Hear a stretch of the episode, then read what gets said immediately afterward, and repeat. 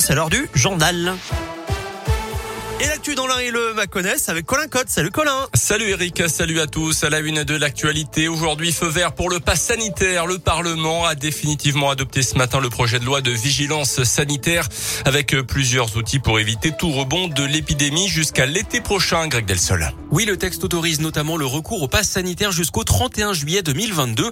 Un pass qui peut être abandonné avant cette date. Ce n'est pas d'actualité hein, pour l'instant avec une légère reprise de l'épidémie ces derniers jours en France. Il y a d'ailleurs une série de critères dans ce texte pour justifier le recours au pass. Taux de vaccination, de positivité des tests ou encore de saturation des lits de réanimation, mais pas de seuil chiffré. Par ailleurs, le régime de sortie de l'état d'urgence sanitaire court lui jusqu'au 31 juillet également. En cas d'aggravation de l'épidémie, c'est l'état d'urgence lui-même qui devrait être réenclenché. Enfin, autre changement, les directeurs d'école et les proviseurs de collège ou de lycée pourront jusqu'à la fin de l'année scolaire avoir accès aux informations sur le statut virologique des élèves, leur contact avec des personnes contaminées et leur statut vaccinal.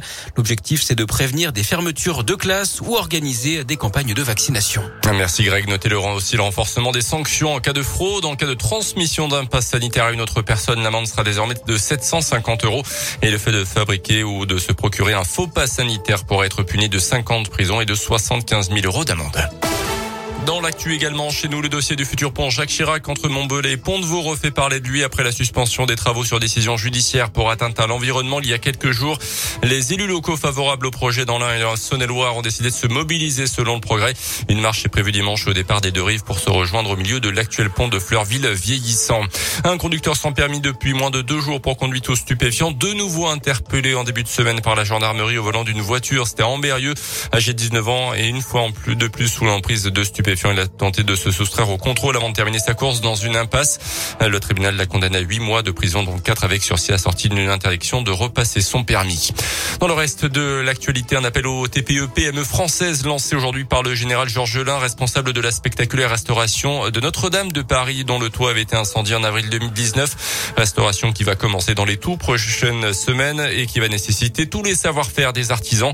Charpente en bois, couverture en plomb, ferronnerie d'art ou encore échafaudage et taille de pierre. Les entreprises ont jusqu'au 16 novembre pour candidater pour la reconstruction de la flèche et jusqu'au 22 novembre pour la, restauration intérieure. Le budget sera précisé plus tard. Une enquête toujours en cours après ce tragique accident de train hier soir à Calais. Un migrant tué, trois autres blessés dont un en urgence absolue après une collision avec TER. Une cinquantaine de personnes se trouvaient alors sur les voies selon les premiers éléments. En rugby, jour de derby en Pro D2, USB Oyonnax, le 14e contre le 5e du championnat. C'est à partir de 19h30 à Verchères. Et puis en tennis, un énorme défi pour Hugo Gaston. Le jeune français affronte le russe Danil Medvedev, numéro 2 mondial pour une place en demi-finale du Masters de Paris.